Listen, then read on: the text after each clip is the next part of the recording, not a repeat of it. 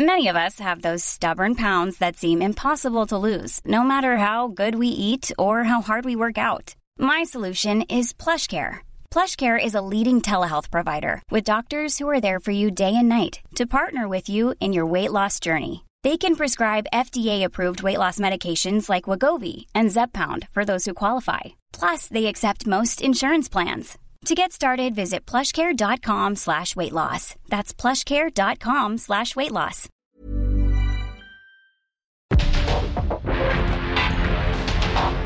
Porque el mundo actual no se entendería sin la economía, las finanzas y los negocios. Acompaña a Mario Maldonado, el columnista de negocios más joven y objetivo del periodismo financiero en su programa.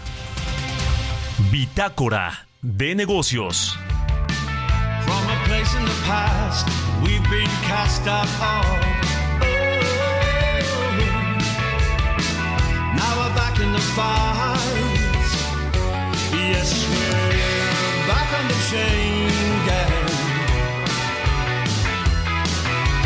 Whoa, back on the chain gang.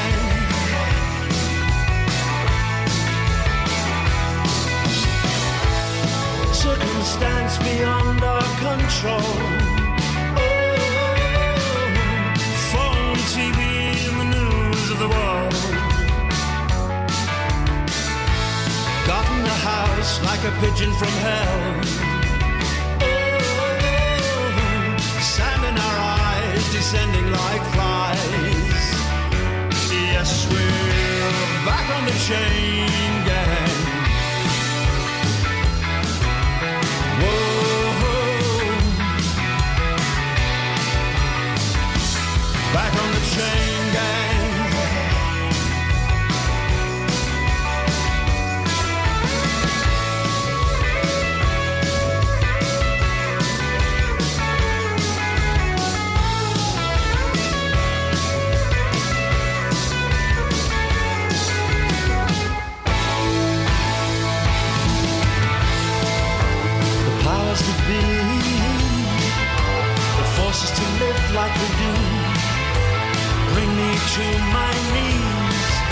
I see what they've done to you.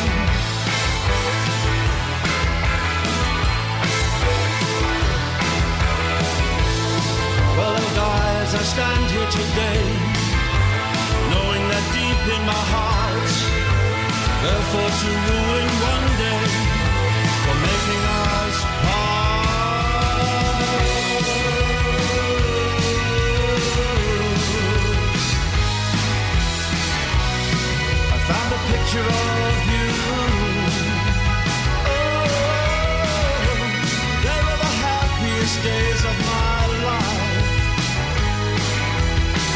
Like a break in the battle was your part.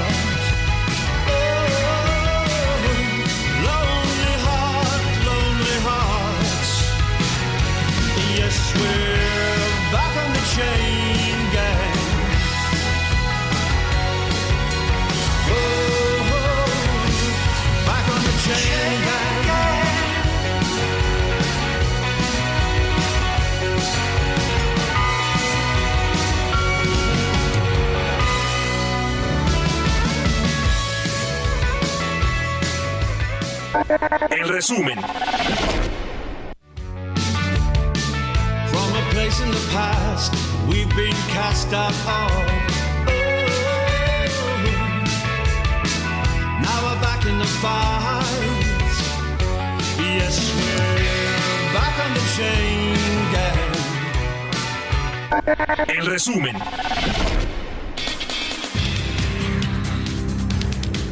Arturo Medina, titular de la Procuraduría Fiscal, dio a conocer que se identificó un esquema de desfalco en contra del ISTE que afectó a las arcas de la nación durante más de 12 años con un total de más de 15 mil millones de pesos.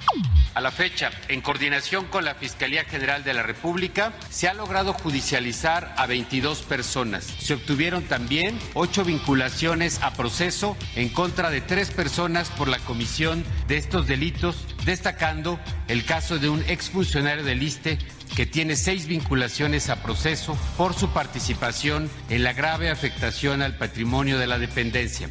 El Consejo Nacional de Evaluación de la Política de Desarrollo Social, Coneval, informó que luego de dos trimestres con descensos, la pobreza laboral registró un aumento marginal entre abril y junio de este año, al pasar de 37.7 a 37.8% de la población del país, lo que significó que cerca de 200.000 personas se sumaron a la pobreza laboral en el segundo trimestre. Cifras del Instituto Nacional de Estadística y Geografía, el Producto Interno Bruto registró un crecimiento de 3.6% al cierre del segundo trimestre del 2023 con respecto al mismo trimestre del año pasado, impulsado por las actividades secundarias. La cifra quedó ligeramente por debajo de la expansión reportada en el primer trimestre de este año, que fue de 3.7% anual. La Comisión Nacional de Hidrocarburos indicó que el campo Trión, descubierto por petróleos mexicanos y operado por la australiana Woodside Energy, alcanzará su pico de producción de 110 mil barriles por día de petróleo crudo en diciembre del 2028. Ubicado a 180 kilómetros de la costa de Tamaulipas, el campo también producirá hasta 101 millones de pies cúbicos diarios de gas. La fracción parlamentaria del PRI en el Senado y en la Cámara de Diputados cerraron filas para defender el presupuesto del Poder Judicial ante el amago de Morena de la asfixia presupuestaria a los impartidores de justicia. Rubén Moreira, coordinador de los diputados priistas, señaló que la Corte tiene un presupuesto que no se puede mover.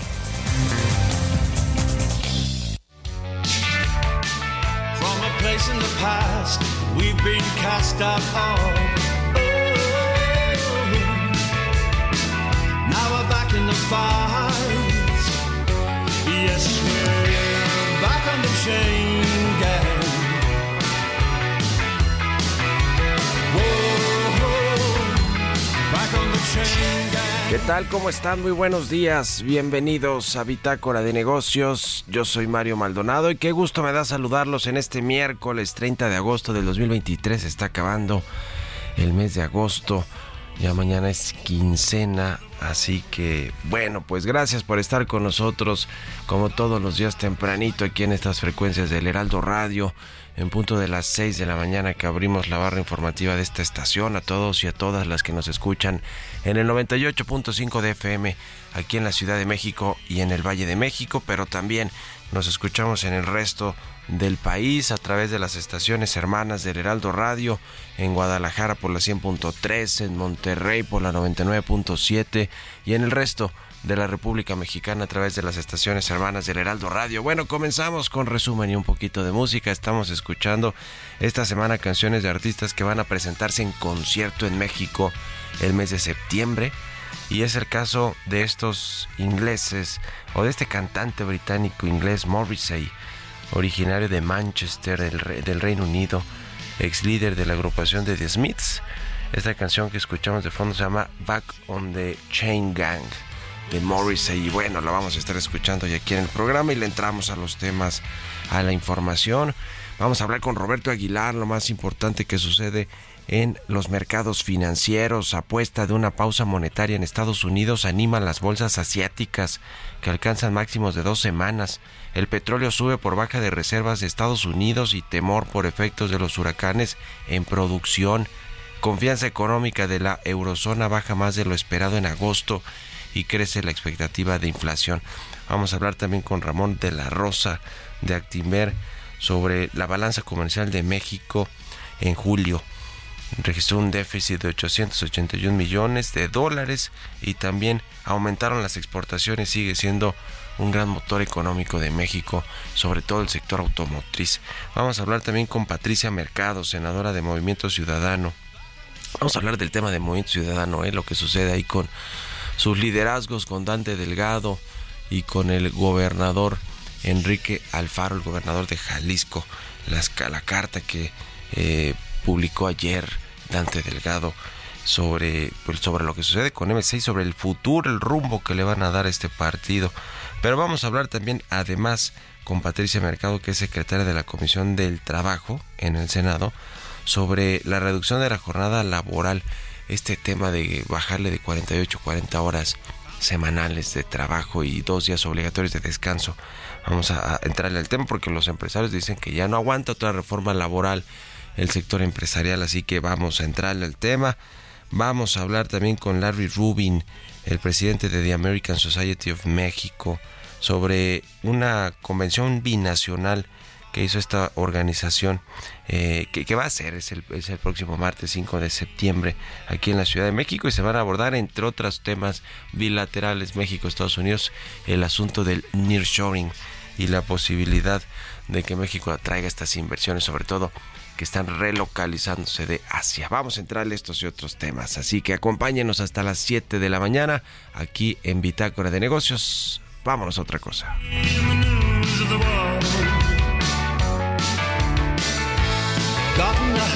Like a pigeon from hell. Oh, sand in our eyes descending like. El editorial.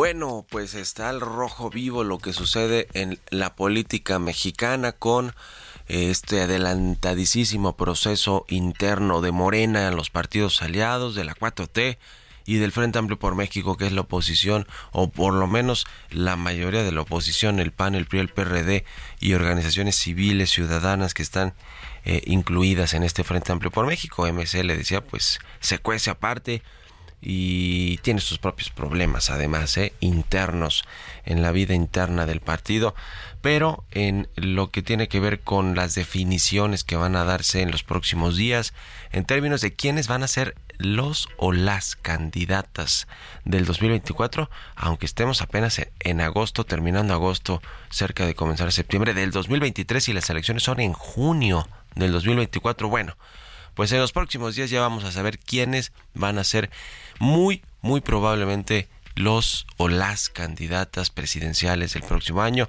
En el caso de Morena, pues habremos de saber cuál es la corcholata que elija el presidente, que no nos hagamos que va a tener, que no va a tener una gran influencia en quién será su, el aspirante a sucederlo en el cargo de presidente de la República.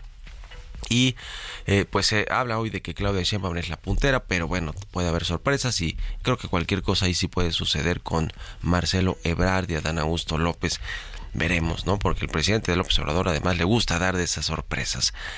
Y en el caso del Frente Amplio por México, que es el que está más calentito ahora con lo que ha sucedido con el PRI, con Beatriz Paredes, si va a declinar o no, si va a dejar el camino libre a Xochitl Galvez, si hubo un acuerdo ya en el PRI con Alito, con Alejandro Moreno para que decline, si ese era el acuerdo original, que la candidata que estuviera mejor posicionada, en este caso las dos que llegaron al final, Xochitl Galvez y Beatriz Paredes, eh, pues iba a ser la contendiente única sin necesidad de irse a las elecciones, es decir, solo lo que dicten las encuestas, sin, irse a las elecciones primarias o a las votaciones del, del domingo, que es el 3 de septiembre. ¿Por qué? Pues porque dentro del Frente Amplio por México y en particular del PRI y el PAN, pues hablan de una injerencia ineludible, inevitable de Morena, de la 4T en las elecciones del Frente Amplio por México, es decir, echárselas a perder como pues a quién le conviene, la verdad, eh, más en Morena y en la 4T que sea candidata de la oposición, Xochitl Galvez o Beatriz Paredes. Pues Beatriz Paredes. Entonces, echarles a perder este tema de las elecciones, pues que Morena se vuelque a votar por Beatriz Paredes y que eh, le haga un problema ahí al Frente Amplio por México, porque no quieren, si algo odian del lado de la 4T que ven en la oposición, se llama Xochitl Galvez. Así que bueno, eh, se, definirá hoy, yo creo que todo este asunto, porque va que el PRI dijo que va a hacer una conferencia para hablar de estos asuntos. Así que muy probablemente se esté perfilando efectivamente una, eh, fin, una eh, candidatura presidencial de mujeres y probablemente lo que hoy tenemos sobre la mesa es que serán Claudia Sheinbaum y Xochitl Gálvez, aunque le decía creo que en Morena puede haber todavía más sorpresas en el proceso. ¿Ustedes qué opinan? Escríbanme en Twitter, arroba Mario Mal y en la cuenta arroba Heraldo de México. Mario Maldonado en Bitácora de Negocios. Vamos a platicar con Ramón de la Rosa, subdirector de Economía en Actimber. ¿Cómo está Ramón? Buenos días. Buenos días, Mario. Muy bien, gracias. La balanza comercial de julio tuvo un déficit de 881 millones de dólares. aunque pues las expo bueno, las exportaciones más bien de México siguen muy sólidas y además somos el principal socio comercial de Estados Unidos, también nos hemos afianzado en ese primer lugar, ¿no? Sí, Mario, efectivamente, desde a raíz del 2016, donde China ocupaba casi el 25% eh, de todas las exportaciones e importaciones de Estados Unidos, ahora solo ocupa el 11 y nosotros pasamos del 12 al 16, somos ya consolidado el principal socio y todo esto está relacionado con la regionalización de las cadenas de distribución que ya has platicado muy bien en tu programa. A ver, platícanos cómo viste el dato de la balanza comercial, cuáles son los eh, las cosas que vale la pena destacar. Sí, Mario, eh, justo en esta misma tónica eh, en que otros programas has estado hablando, ¿no? De cómo los economistas hemos venido revisando al alza el pronóstico de crecimiento este año, te diría yo que seguimos viendo ese patrón. Hay sectores que habían estado muy rezagados en la economía nacional que comienzan a despertar este desde mediados del 22 y este 2023 y es lo que ha mantenido solo, sólido la economía cuando ya esperábamos una ligera desaceleración. En particular, eh, la semana pasada hablábamos del sector de la construcción y en esta ocasión, cuando uno voltea a ver la balanza comercial, puedes ver que las exportaciones de alimentos, de minería y de equipo electrónico en general repuntaron muy rápido en el 2021 en el 2022 y ahora en el 2023 ya muestran crecimientos moderados cercanos al 3%, que es más o menos lo que está creciendo el PIB. Pero cuando volteas a ver el sector automotriz que había sido muy eh, castigado por la falta de componentes, se había quedado rezagado, eh, lo que comenzamos a ver desde mediados del año pasado y sobre todo en este 2023 es un repunte rápido de esta industria. Solamente en el mes de julio las exportaciones crecieron casi 36% a tasa anual del sector automotriz.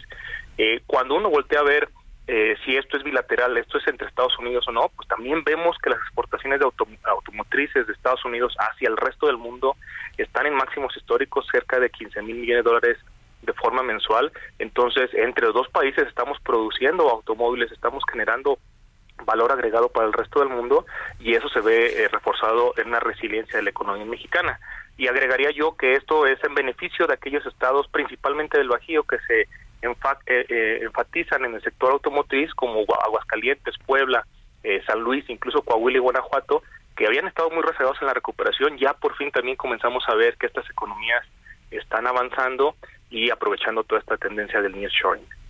sin duda alguna, el motor económico que significan las exportaciones de México, sobre todo manufactureras, sobre todo de la industria automotriz, donde hay mucha inversión en México que pues es inversión de autos y vehículos de todo tipo que se exportan al mercado estadounidense. Ahora, el tema de Estados Unidos también es muy importante porque finalmente está demandando, ¿no? Toda esta eh, producción de vehículos y de otros componentes y de otros productos que México les exporta, incluido el sector primario agroalimentario.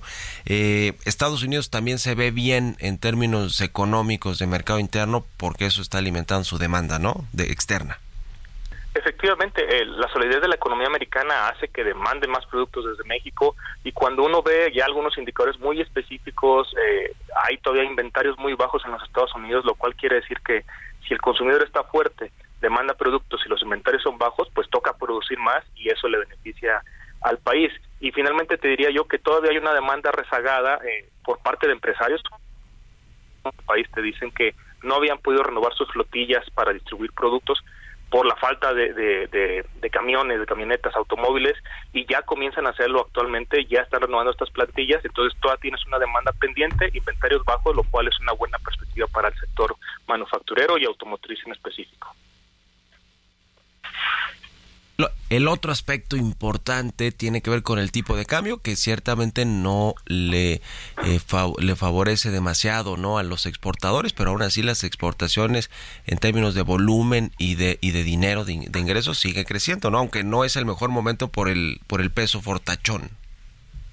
Sí, tal vez tal vez el sector manufacturero es el menos golpeado por la presión del tipo de cambio porque recordemos que es un comercio eh, de ida y vuelta, es decir, gran parte de los componentes los importas, lo cual beneficia y luego al exportarlos pues te perjudica, ¿no? Pero en el general, en el sector manufacturero se netea más que en otros sectores como podría ser el agrícola tal vez o los que se dedican a, exportar productos ya finales de consumo, por ejemplo, eh, mercancías alimenticias, ¿no? Que a ellos sí les pega muy fuerte esta presión de tipo de cambio. En cambio, en el sector manufacturero está un poquito más neteado y eh, pues con la demanda que ya comentabas, ¿no? Del de Estados Unidos que se mantiene vigente, pues eso hace que incluso con la apreciación las exportaciones crezcan. Sí, pues muy interesante. Muchas gracias, como siempre, Ramón de la Rosa, subdirector de Economía de, en Actimber. Y, muy, y muy buenos días.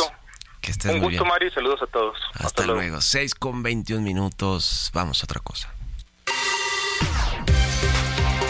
Economía y mercados. Roberto Aguilar ya está aquí en la cabina del Heraldo Radio. Mi querido Robert, ¿cómo te va? Buenos días. ¿Qué tal, Mario? Me da mucho gusto saludarte a ti y a todos nuestros amigos. Fíjate que hay un dato muy interesante de la agencia Reuters que hizo una encuesta respecto al futuro de los mercados accionarios y fíjate que está anticipando que las acciones mundiales que subían hoy se están encaminando a cerrar el agosto como su peor mes del año. Esto ante la creciente percepción de que los principales bancos centrales tendrán que mantener las tasas de interés más altas por más tiempo, que esto era se revierte justamente la tendencia o las expectativas que había justamente. Y por el otro lado, fíjate que también es interesante, ahora vamos por el, con el tema del Banco Central Europeo, donde bueno, pues se está apostando de manera creciente por una nueva alza de las tasas y tras el dato que se dio a conocer de la inflación y bueno, mientras que los datos del mercado laboral estadounidense que se publicarán esta semana darán más pistas sobre la senda de las tasas justamente en la Reserva Federal, es decir, en Estados Unidos, que al final del día pues están como encontrando, ¿no? Las políticas monetarias tanto de Europa como de Estados Unidos. También te comento que la inflación eh, alemana disminuyó ligeramente en agosto. Esto es interesante porque Alemania es la economía más importante de Europa, pero sigue siendo superior el dato a las previsiones y justamente los precios al consumidor pues fueron armonizados para compararlos con los dos los de los otros países de la Unión Europea aumentaron 6.4% de manera interanual en agosto.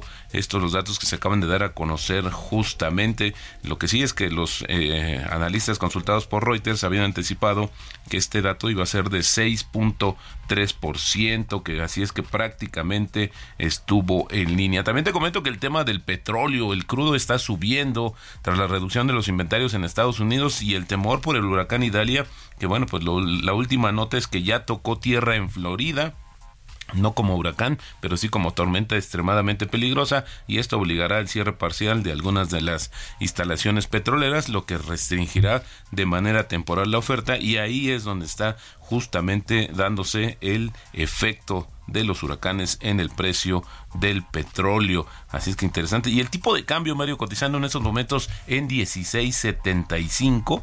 Con esto tenemos una apreciación en lo que va del año de 13.9%. Pero fíjate que ya un poquito más temprano, ya esto en niveles de los 16.80. De hecho, eh, justamente eh, esta semana tuvimos al 16.88, pero ahí se sigue moviendo todavía debajo de los 17 pesos por dólar. Pues sigue, sigue ahí el peso mexicano con fortaleza, sin lugar a dudas. Muchas gracias, Roberto Aguilar, y nos vemos a ratito en la televisión. Gracias, Mario. Muy buenos días. Roberto Aguilar, síganlo en Twitter, Roberto AH. Vámonos a la pausa y ya volvemos con más aquí a Bitácora de Negocios.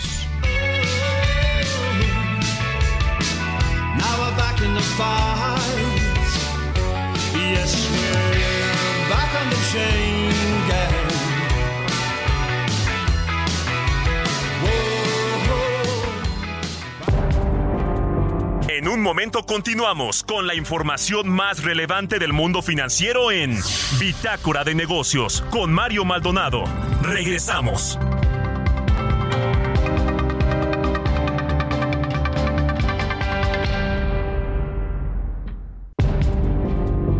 Estamos de vuelta en Bitácora de Negocios con Mario Maldonado.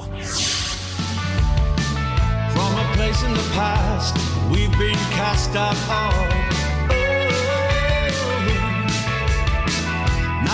in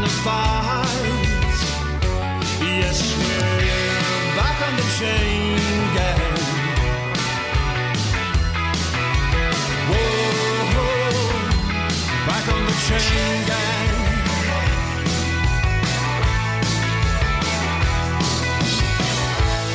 Circumstance beyond our control. Oh, phone, TV, and the news of the world. Gotten a house like a pigeon from hell. Oh, sand in our eyes descending like flies. Yes, we're back on the chain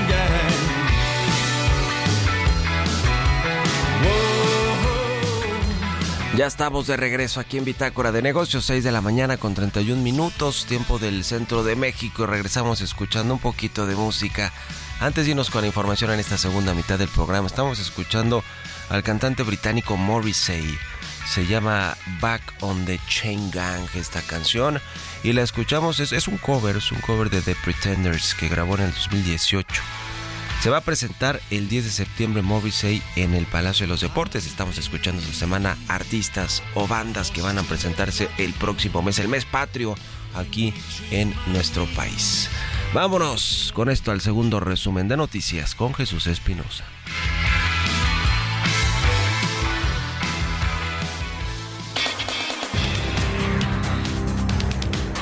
Presidente Andrés Manuel López Obrador reveló que ya iniciaron las primeras pruebas de operación del ferrocarril del Istmo de Tehuantepec, que cuenta con la vía troncal que abarca desde Medias Aguas, Veracruz, hasta el puerto de Salina Cruz, Oaxaca, lo que representa una longitud de 205.8 kilómetros. El INEGI realizó su séptimo cambio de año base de las estadísticas económicas del país, de acuerdo con el ciclo de actualización que se lleva a cabo cada cinco años. En el marco de la presentación de los resultados del Sistema de Cuentas Nacionales de México, base 2018, se informó que se trata de la tercera modernización del cambio de año base, conforme a los programas anuales de estadística y geografía 2020, 2021, 2022 y 2023 ante la nueva reducción de operaciones que planea el aeropuerto. There's never been a faster or easier way to start your weight loss journey than with PlushCare. PlushCare accepts most insurance plans and gives you online access to board-certified physicians who can prescribe FDA-approved weight loss medications like Wigovi and Zepbound for those who qualify. Take charge of your health and speak with a board-certified physician about a weight loss plan that's right for you. Get started today at plushcare.com slash weight loss. That's plushcare.com slash weight loss. Plushcare.com slash weight loss. Internacional de la Ciudad de México, la Cámara Nacional de Aerotransportes calificó la medida como negativa al considerar que afectará gravemente la planeación y ocasionará una cancelación masiva de vuelos. La gobernadora de Quintana Roo, Mara Lezama, anunció que la entidad se consagró como uno de los mejores destinos turísticos del país y consolidó su liderazgo en el sector, tras obtener 21 galardones en los World Travel Awards 2023, 7 en la categoría México-Centroamérica y 14 en categoría de México. Entrevista.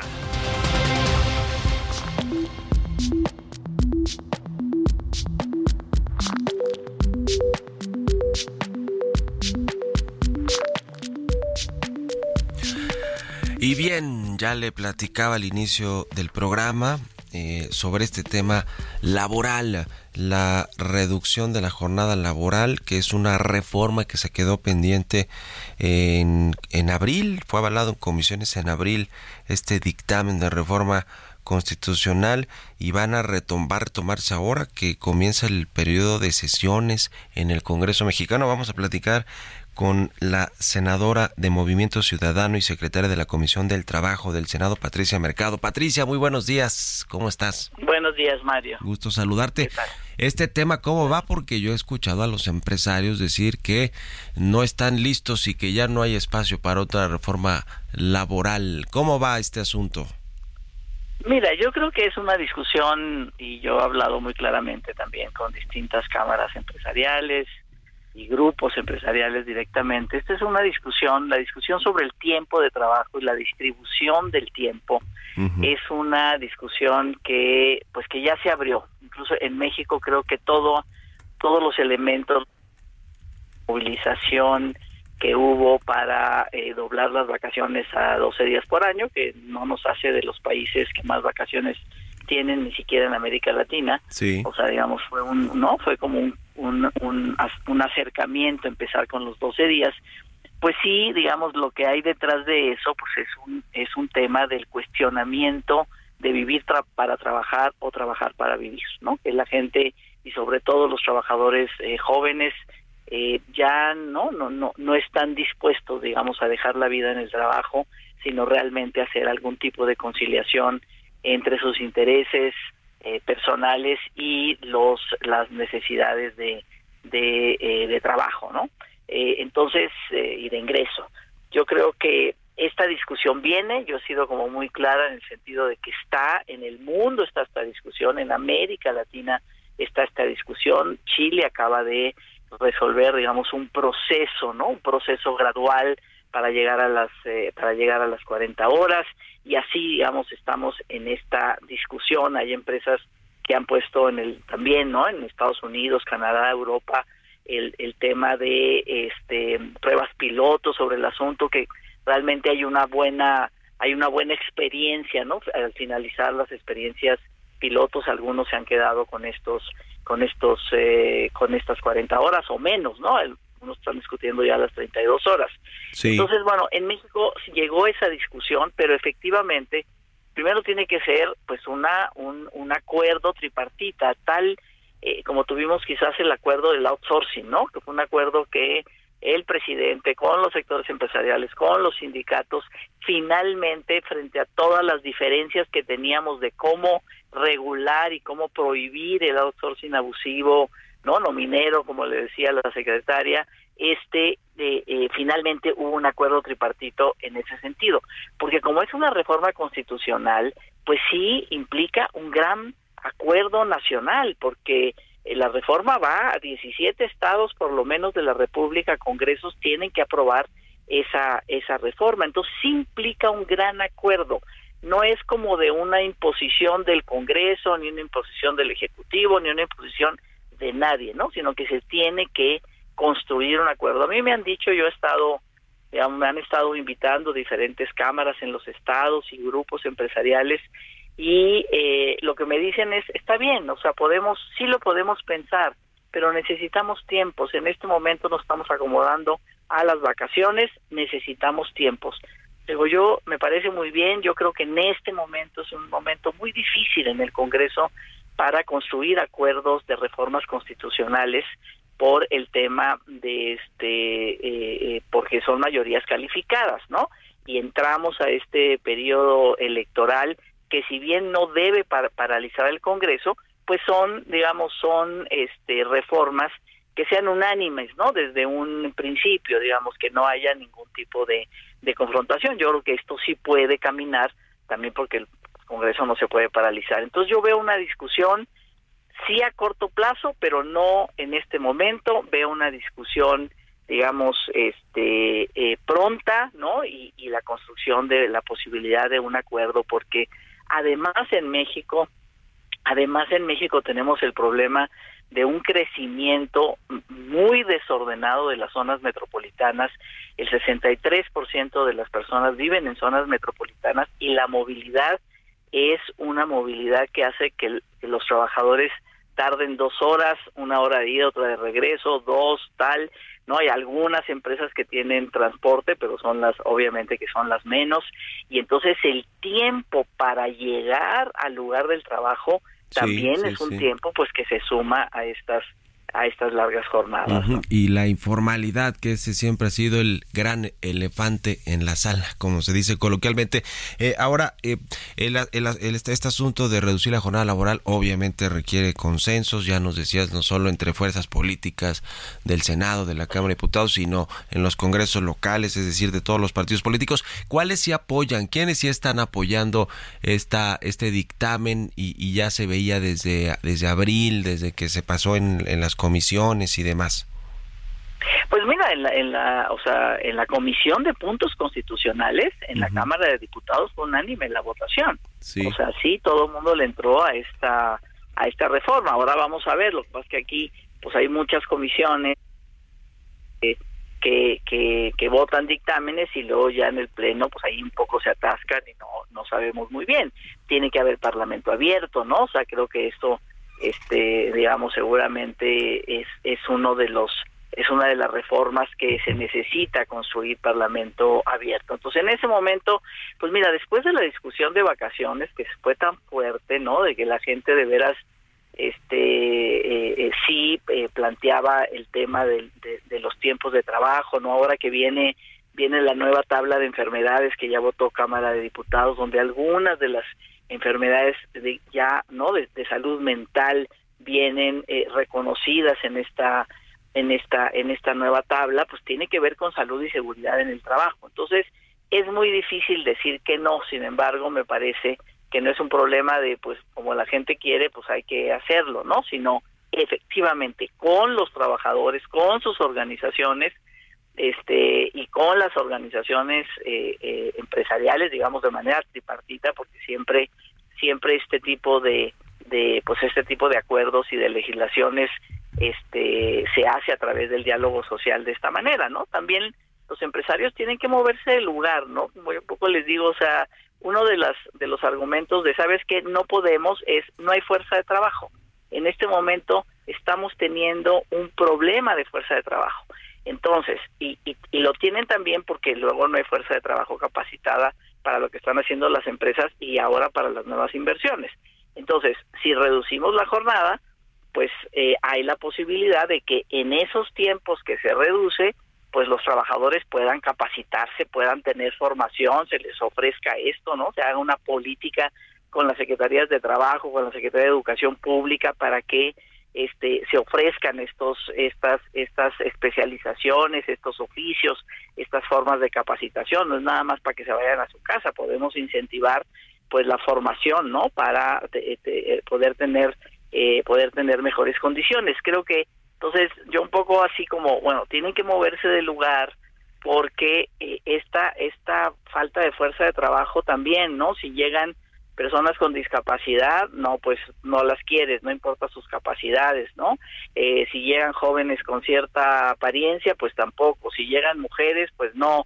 O las mujeres, digamos, yo les digo, ustedes tienen que ser nuestros aliados para que se haga el Sistema Nacional de Cuidados. Si las mujeres tenemos donde dejar a nuestros niños este y, descargar las, las tareas de cuidado, vamos a llegar masivamente al mercado de trabajo y no va a faltar fuerza de trabajo.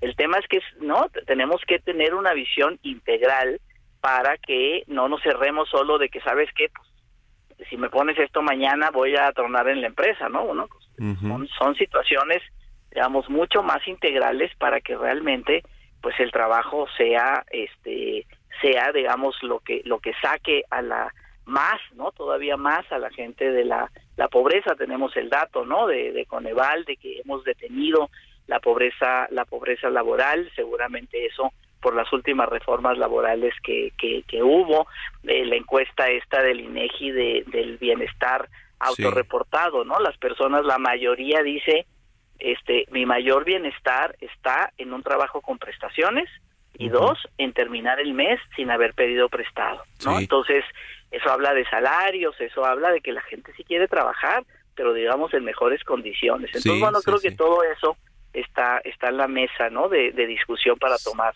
estas reformas legislativas. Sin duda alguna hay una deuda histórica laboral con los trabajadores mexicanos que bueno, pues mucha de esa agenda sí se ha ido desahogando la verdad en estos últimos años. No quiero dejar de preguntarte, Patricia, por último el tema de Movimiento Ciudadano y lo que ha sucedido ahí con Dante Delgado y con Enrique Alfaro, las cartas eh, que ha publicado eh, eh, el, el, líder del, del partido, Dante Delgado, bueno, también es un liderazgo Enrique Alfaro, quien dice que pues se va después del, del 24 eh, fuera del partido. ¿Cómo ves tú este asunto de lo que sucede, sobre todo en la coyuntura en la que ya estamos tan adelantada, casi que preelectoral con, con Morena y con el Frente Amplio por México? Pues mira, efectivamente son dos liderazgos pues muy respetados, muy reconocidos al interior de Movimiento Ciudadano. Está este momento, pues Movimiento Ciudadano, digamos, incluso en las del 18, en las elecciones del 18, del 21 tuvo mucho acuerdo, ¿no? Tuvo mucho acuerdo de cómo de cómo de cómo ir a nivel electoral sin ningún tipo de diferencia, incluso en el 18 que hubo alianza con el PAN y con el y con el PRD en, en, en Jalisco no hubo esta alianza, o sea, el, el gobernador Alfaro llegó solamente con el logo de Movimiento Ciudadano porque localmente no quisieron hacer alianza. Ahora, bueno, pues, y, y, eso hubo acuerdo, o sea, no hubo mayor problema, lo pudieron hacer. Entonces venían, digamos, veníamos con una con un acuerdo, ¿no? En, en, todas las diferentes políticas y propuestas eh, eh, ante los procesos electorales y en ese momento pues se planteó una diferencia, ¿no? O sea, el, el gobernador Alfaro dice, ¿sabes qué? Sí tenemos que discutir el tema de la alianza de otra de otra manera lo que pasa es que apenas, ¿no? En este, entonces, y bueno, pues Dante como coordinador nacional de Movimiento Ciudadano dice, bueno, yo quiero llevar al partido por este lugar, me parece que este es el camino el camino adecuado y los los tiempos y las instancias donde se dé donde se va a dar esta discusión pues ahí vienen no hoy tenemos una Hoy tenemos nuestra reunión de, de los dos grupos parlamentarios, eh, tanto, digamos, toda la estructura de Movimiento Ciudadano en Jalisco y las y las de representación popular no han planteado una ruptura, no han planteado que es importante discutirlo. Yo creo que eso pues, están abiertos todos los canales, ¿no? Hemos tenido la libertad de hablar en público y en privado de las posiciones de cada quien y bueno, pues finalmente se tomarán las decisiones. Entonces, bueno, pues hay una llegó el momento, ¿no? Ya hay una hay una diferencia importante, este eh, y, bueno el gobernador ha decidido que que como él dice, pues no voy a discutir, no me voy a meter, yo ya estoy diciendo mi, mi propuesta públicamente y bueno pues los demás compañeros compañeras pues yo espero que este que demos la discusión digamos y y se vote no en algún momento pues todas estas todas estas, no espero, o sea, así es, ¿no? Porque ahí están las instancias de Movimiento Ciudadano. Entonces, bueno, se plantea una diferencia y esperemos no sea el todo el nada, ¿no? Sino pues simplemente una diferencia en el camino y, pues hay que zanjarla. Bueno, pues estaremos pendientes y en comunicación si nos permites. Muchas gracias, Patricia Mercado, por esos gracias, minutos. Mario, buenos días. Que estés muy bien, hasta luego. La senadora de Movimiento Ciudadano, secretaria de la Comisión del Trabajo en el Senado de la República. Vámonos a otra cosa, son las 6 de la mañana con 47 minutos. Mario Maldonado en Bitácora de Negocios. Ya le platicaba sobre esta convención binacional, la segunda convención binacional de The American Society of México que se llevará a cabo el próximo martes 5 de septiembre en la Ciudad de México. Vamos a hablar con el presidente de esta asociación, con Larry Rubin. ¿Cómo estás, Larry? Buenos días. Mario, muy buenos días, muchas gracias. Gusto saludarte, pues mucho eh, que abordar, muchos temas que comentar y analizar sobre la relación bilateral México-Estados Unidos en, en, varios contextos, pero creo que uno de los importantes es el económico, el comercial y el de inversiones por este efecto o tendencia del nearshoring. Cuéntanos, por favor. Claro, con todo gusto. Pues este próximo martes 5 de septiembre vamos a tener nuestra convención binacional y justo con el propósito de analizar y poder discutir también con las autoridades eh, todo lo relativo al nearshoring. Eh, tenemos al secretario de Trabajo Marat Bolaños, a la secretaria de Relaciones Exteriores Alicia Bárcena también, ¿no? Y, y el secretario de Agricultura Víctor Villalobos, porque el tema agrícola es de suma importancia, más otros secretarios que, que nos acompañarán, como la secretaria de Gobernación Luisa María Alcalde. Y la idea es que junto con los gobernadores eh, que vienen, ¿no? Mauricio Curi de, Querétaro y Américo Villarreal de Tamaulipas, también Salomón Jara de, de Oaxaca, eh, que, que, es el presidente de la, de la Confederación de, Gobernadores. Eh, pues la idea es, es eh, analizar a profundidad y también eh, establecer un diálogo, porque eh, líderes empresariales de, México y de Estados Unidos eh, vamos a estar reunidos ahí, ¿no? Estará el presidente del Consejo Coordinador Empresarial, presidente de la Confederación de Cámaras Industriales con Camín, y la idea es, es cómo podemos hacer del nearshoring una realidad ya. ¿No? Y, y el presidente de, de, esta de esta convención es el presidente de American Express, Santiago Fernández Vidal. Y justo la idea es empresarios de todos tamaños, ¿no? Grandes, pequeños, medianos, eh, podamos discutir y, eh, y verdaderamente empezar a abrir puertas eh, porque no nada más vienen de México, sino también de Estados Unidos, de otras partes del mundo también, Mario, eh, pues para, para México, que, que el nearshoring es una realidad y que verdaderamente se aproveche. Pues buena convocatoria la que va a haber ahí para, para eh, buscar, como dices, ya aterrizar todas estas inversiones que creo que se han estado llegando, incluso a mí me, me, dicen que hay muchas visitas de empresas extranjeras, de directivos, de empresas extranjeras, buscando la mejor zona, el mejor lugar eh, donde haya economía, donde pueda ser economía de escala, donde haya ya este, proveedores, etcétera, todo esto que ya sabemos. Creo que uno de los temas importantes, y eso lo han mencionado los empresarios, es precisamente el acceso, además del Estado de Derecho y del cumplimiento de, de, contratos y de los acuerdos, es el tema del acceso a las materias primas, ¿no? Es decir, eh, a los insumos como la, la energía eléctrica, eh, el agua, no se diga, el gas, eh, todo esto es importante, ¿no? Que, que, que, que exista para que pueda llegar la inversión.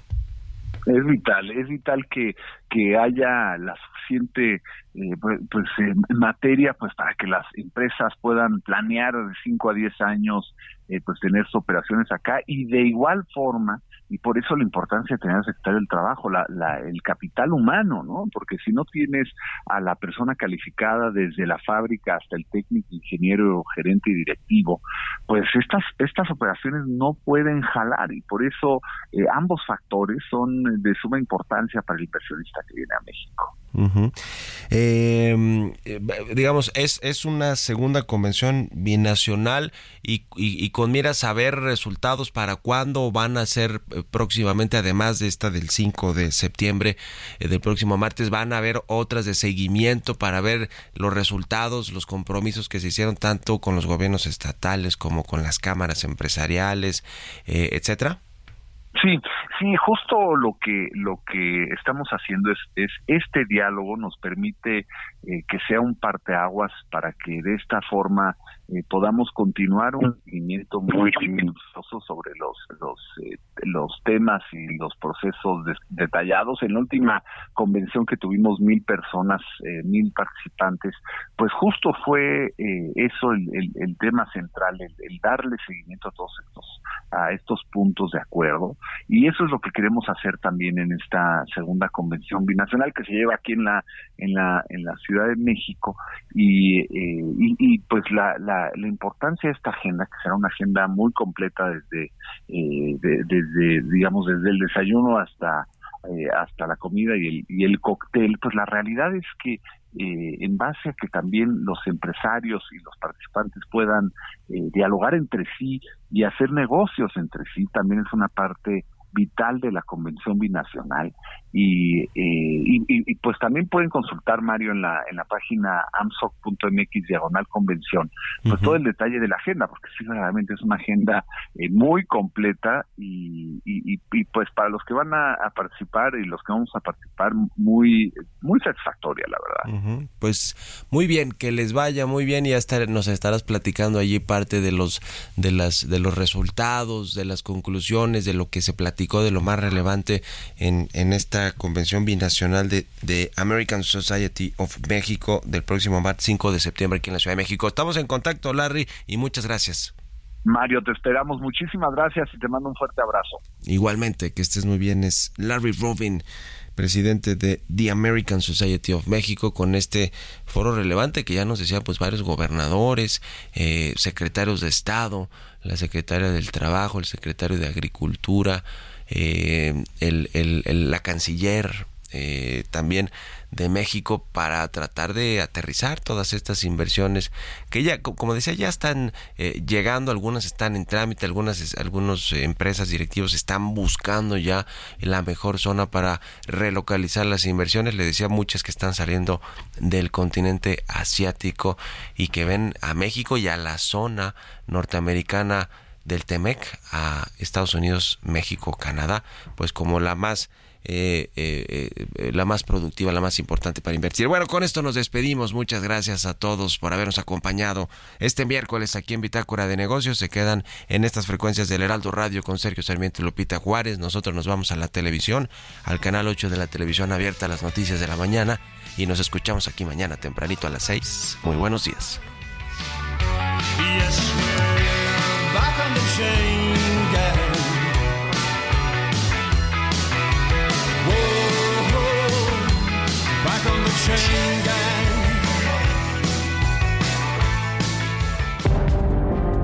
Esto fue Bitácora de Negocios con Mario Maldonado.